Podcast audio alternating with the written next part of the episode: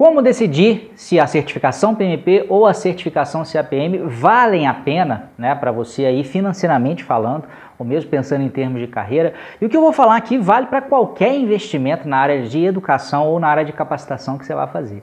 Tá? É, é, por que, que eu estou dizendo isso? Muita gente costuma responder essa pergunta: vale a pena fazer determinada coisa? Vale a pena uh, uh, fazer um novo curso de graduação? Vale a pena fazer um MBA? Vale a pena fazer a certificação?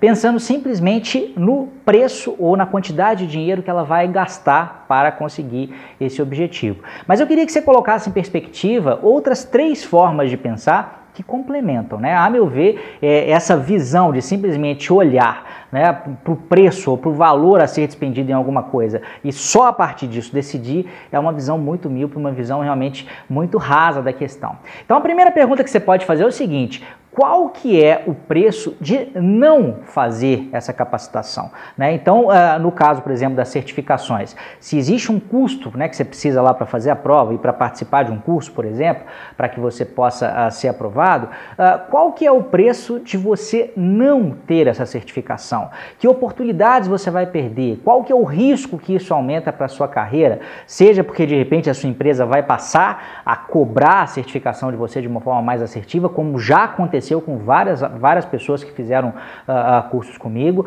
ou seja, porque infelizmente a gente está num momento muito complicado do país e de repente, se você não estiver mais trabalhando na empresa que você está agora, se, tiver, se, se for desligado, por exemplo, uh, qual vai ser a sua chance de reinserção no mercado sem uma capacitação adequada? Então, tudo isso tem a ver com o preço de não se fazer né, uma determinada capacitação e é um ponto importante, né, especialmente em épocas de crise.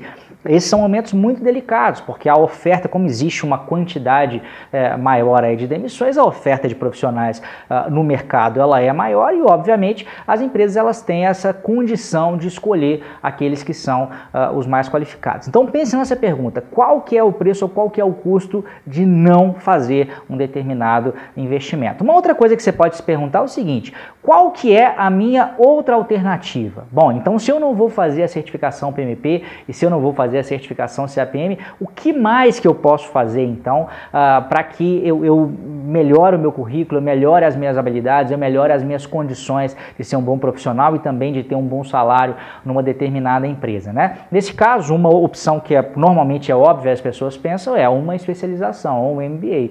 E aí a, a questão que eu te falo é, compare o preço das duas coisas, mas não compare de qualquer especialização, de qualquer MBA, né? Porque você fazer qualquer especialização de fundo de quintal, você vai acabar gastando um valor superior ao da certificação e vai acabar não tendo uh, uh, nem de longe uh, um benefício com, com esse tipo de, de, de, de, curso, com esse tipo de título. Né? Se você comparar um bom MBA né, das boas escolas brasileiras, você vai ver que o valor a ser gasto ele é várias vezes mais do que o custo da certificação, o custo do curso preparatório, o custo de tudo que você quiser embutir, ainda assim um bom MBA, um bom curso de especialização na área de gerenciamento de projetos, você vai ver que é muito mais caro. E, digas de passagem, para muitas empresas tá, o peso da certificação ainda continua sendo maior do que MBA, pelo fato de ser uma certificação internacional e validada por um órgão uh, internacional e muito respeitado. E uma terceira perspectiva que eu quero que você leve em consideração também é a seguinte: uh, qual que é a relação custo-benefício? Né? Eu vou pagar tanto, quanto que isso pode me trazer ao longo de toda a minha carreira? Né? Então, se você pensa, por exemplo, é a continha que eu sempre faço com as pessoas. Se tiver, você faz uma certificação e você consegue um reajuste salarial de mil reais, eu estou falando uma coisa que é bem pouco que pode ser conseguida aí, né?